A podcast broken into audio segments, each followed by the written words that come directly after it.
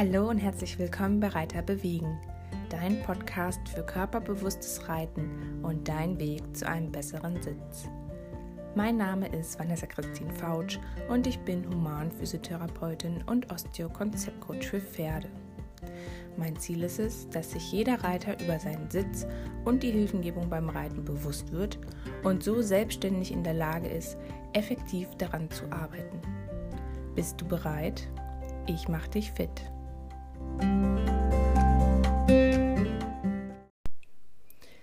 Hallo und herzlich willkommen hier zum Reiterbewegen Podcast. Ich freue mich, dass du wieder mit dabei bist und dass du bereit bist, die Zeit mit mir ein bisschen zu teilen und dich von meinen Ideen inspirieren zu lassen.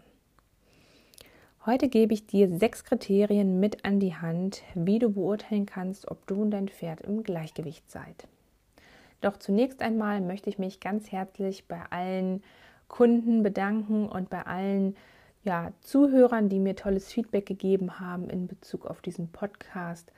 Wie ihr wisst, ihr dürft ihn immer gerne mitgestalten. Ich bin neugierig auf eure Mails und auf eure Wünsche.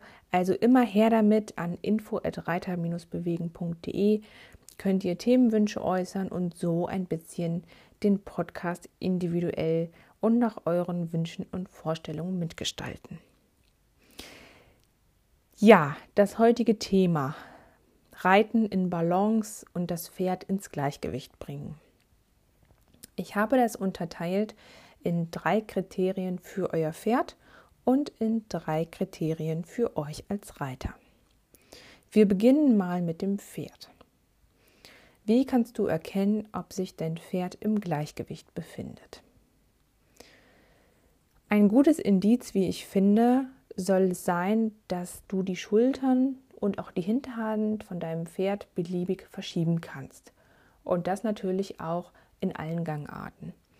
Also die ganzen Seitengänge wie Schulter herein, Konterschulter herein, Gruppe herein, Renvers und so weiter und so fort, die wären eine gute Grundlage, wenn ihr die zumindest im Schritt und im Trab vielleicht dann auch später im Galopp, wenn ihr die gut umsetzen und beherrschen könnt.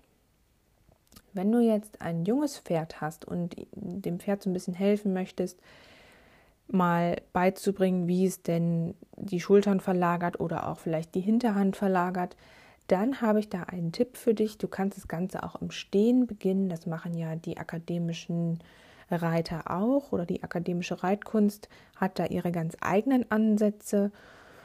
Da ist es zum Beispiel so, dass man im Stand beginnen kann oder auch an der Hand, am, im Schritt meinetwegen, so ein bisschen die Schultern zu verschieben, indem man einfach die Gerte an die Schulter legt. legt. Also einfach so eine Gewichtsverlagerung von linke und rechte Schulter macht. Vielleicht kennt ihr das auch ähm, beim Longieren, dass das Pferd manchmal über die eine Schulter ausbricht. Meinetwegen jetzt auf der rechten Hand läuft es links nach außen über die Schulter und auf der anderen Hand drängt es immer rein auf die Schulter. Das liegt natürlich an der natürlichen Schiefe des Pferdes und die solltest du über dieses Schulterverschieben bzw. über das Verschieben der Hinterhand korrigieren können. Dass die Schultern parallel sind und ähm, ja, sich der jeweiligen Biegung so etwas anpassen. Wenn du jetzt zum Beispiel linke Hand auf dem Zirkel bist, linke innere Schulter etwas weiter nach hinten, rechte Schulter etwas weiter nach vorne, ohne dass das Pferd links auf die Schulter drauf fällt oder rechts über die Schulter ausbricht.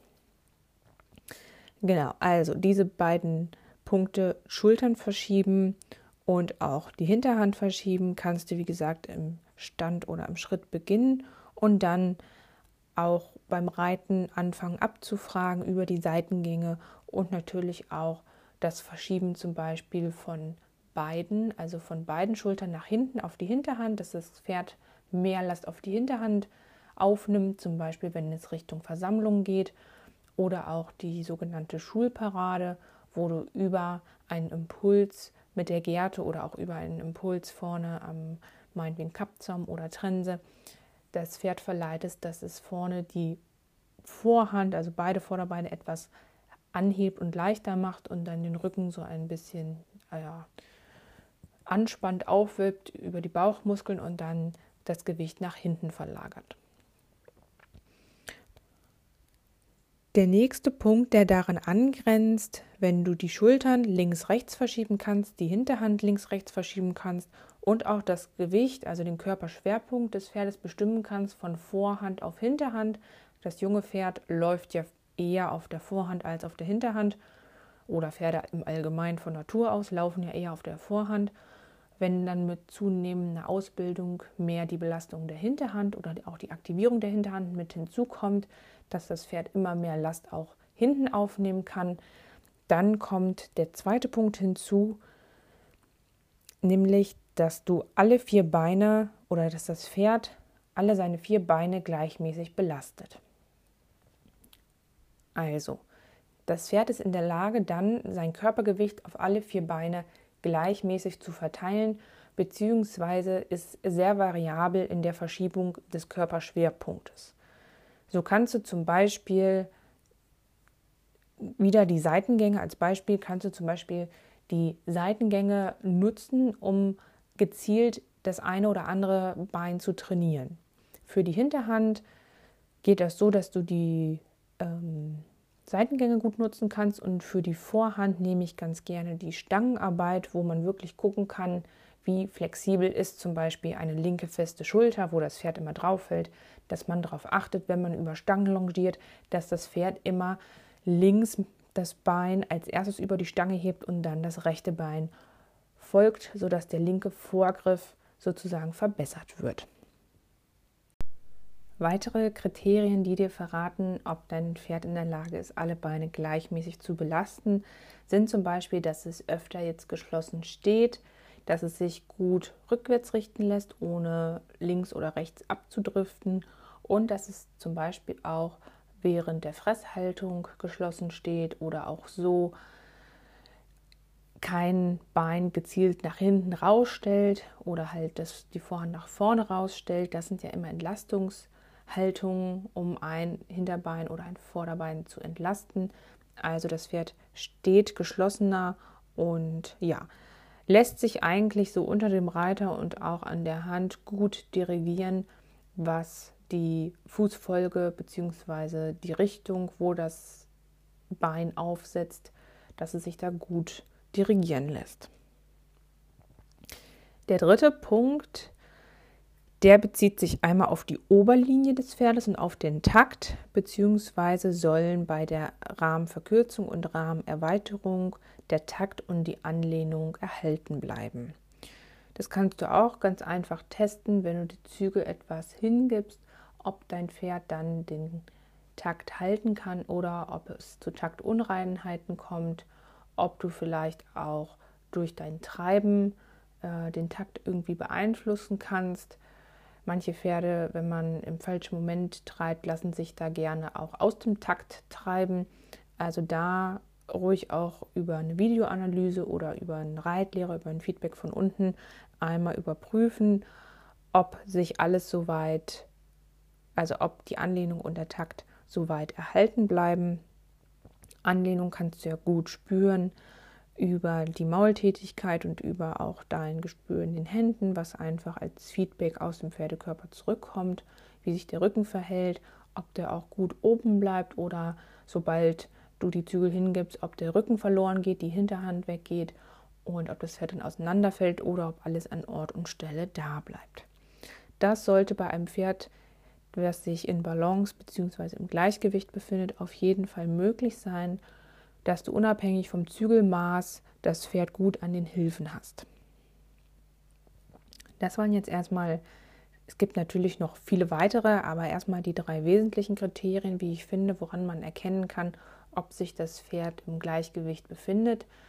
Wie gesagt, die natürliche Schiefe spielte eine ganz große Rolle und natürlich auch die Einwirkung des Reiters.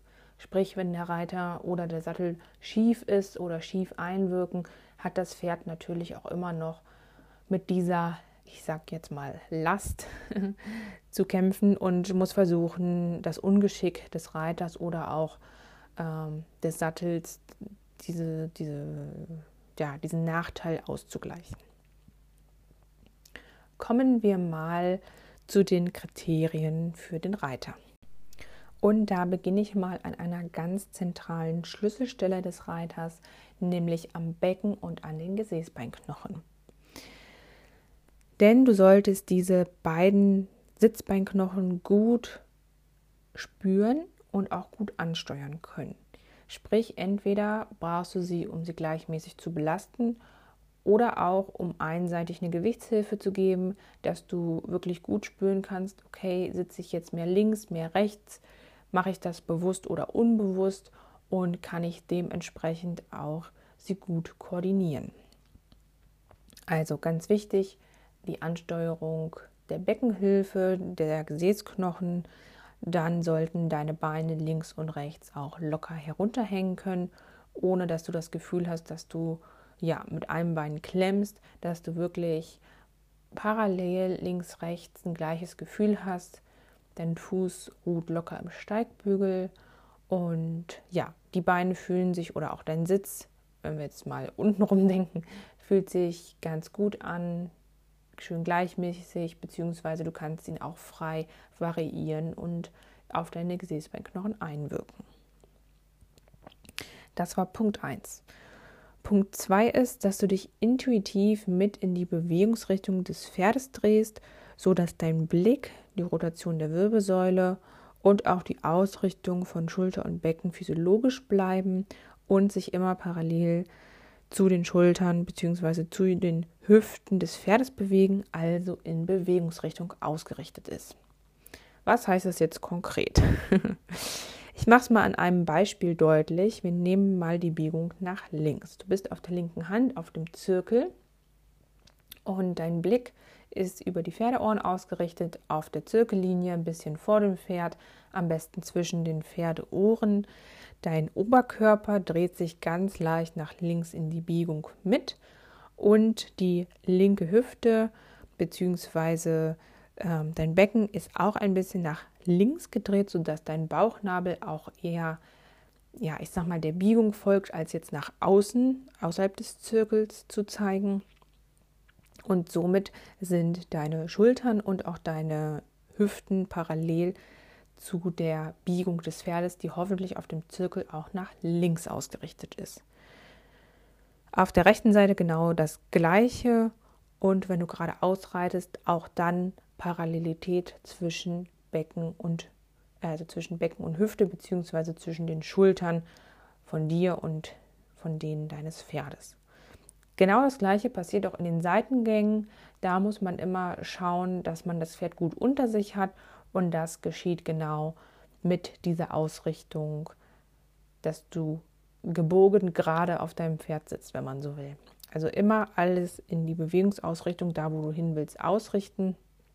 Manchmal ist es so bei den jungen Pferden oder auch wenn es Kommunikationsprobleme gibt, wenn das Pferd die Hilfe vielleicht auch fehlinterpretiert oder du sie falsch gibst. Manchmal ist es sinnig, zum Beispiel, wenn man jetzt den man ist auf der linken Hand und möchte den Linksgalopp fokussieren, dann ist es manchmal für das junge Pferd zu schwierig, wenn man sich gleich mit nach links dreht.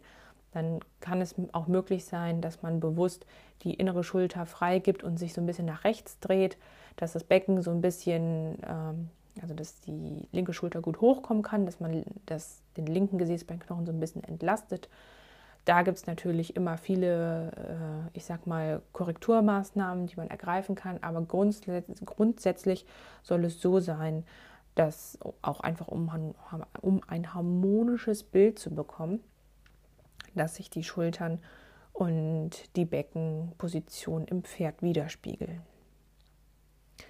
Und der letzte Punkt, woran du erkennen kannst, ob du wirklich im Gleichgewicht bist, ist eine fließende Atmung und das Gefühl, dass du wirklich mühelos im Sattel sitzen kannst mit einer positiven Körperspannung, ohne dich zu verspannen. Das heißt, du kannst der Bewegung des Pferdes gut folgen, aber auch gezielt auf die Bewegung des Pferdes eingehen. So ein bisschen wie mit einem Tanz am Boden, wenn du schon mal getanzt hast mit einem Partner. Du wirst geführt und lässt dich führen. Es ist so ein bisschen ein ja, rhythmisches Bewegen, ohne dass man sich gegenseitig irgendwie doll begrenzt oder ähm, ja, aus dem Takt bringt, sondern mehr ein Miteinander in die gleiche Richtung. Und so soll es sich auch anfühlen, wenn du reitest. Immer dieses Wechselspiel zwischen Anspannen und Entspannen der Muskulatur von Pferd und Reiter, aber insgesamt soll es sich einfach harmonisch anfühlen und ja, dazu führen, dass du und dein Pferd wirklich in Balance seid. Ich hoffe, du konntest jetzt ein paar Dinge für dich mitnehmen und wirst das eine oder andere mit deinem Pferd auch ausprobieren. Wie gesagt, das waren jetzt so die sechs wichtigsten Kriterien, einfach so ein kleiner Überblick. Es gibt noch viele weitere Punkte, die man auch beachten kann und äh, ja, wo man einfach schauen kann, ob das, ob vielleicht auch das nötige Wissen und äh, die nötige Erfahrung vorhanden sind, viele Punkte, die da noch mit reinspielen.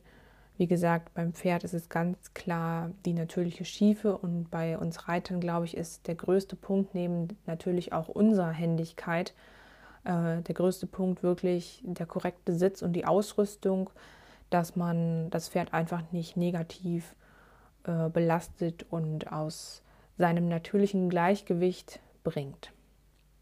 In diesem Sinne, viel Spaß beim Reflektieren und auch bei der Anwendung mit deinem Pferd. Und wie gesagt, nochmal vielen Dank für das tolle Feedback von euch. Ich habe mich wirklich sehr gefreut und freue mich auch immerhin und freue mich auch weiterhin, wollte ich sagen, über neue ja, Impulse von euch und Vorschläge. Die nehme ich dankend an. Wie gesagt, einfach eine Mail schicken und dann werde ich das in die folgenden Folgen mit einbauen. Ganz liebe Grüße und bis ganz bald, deine Vanessa Christine Fautsch.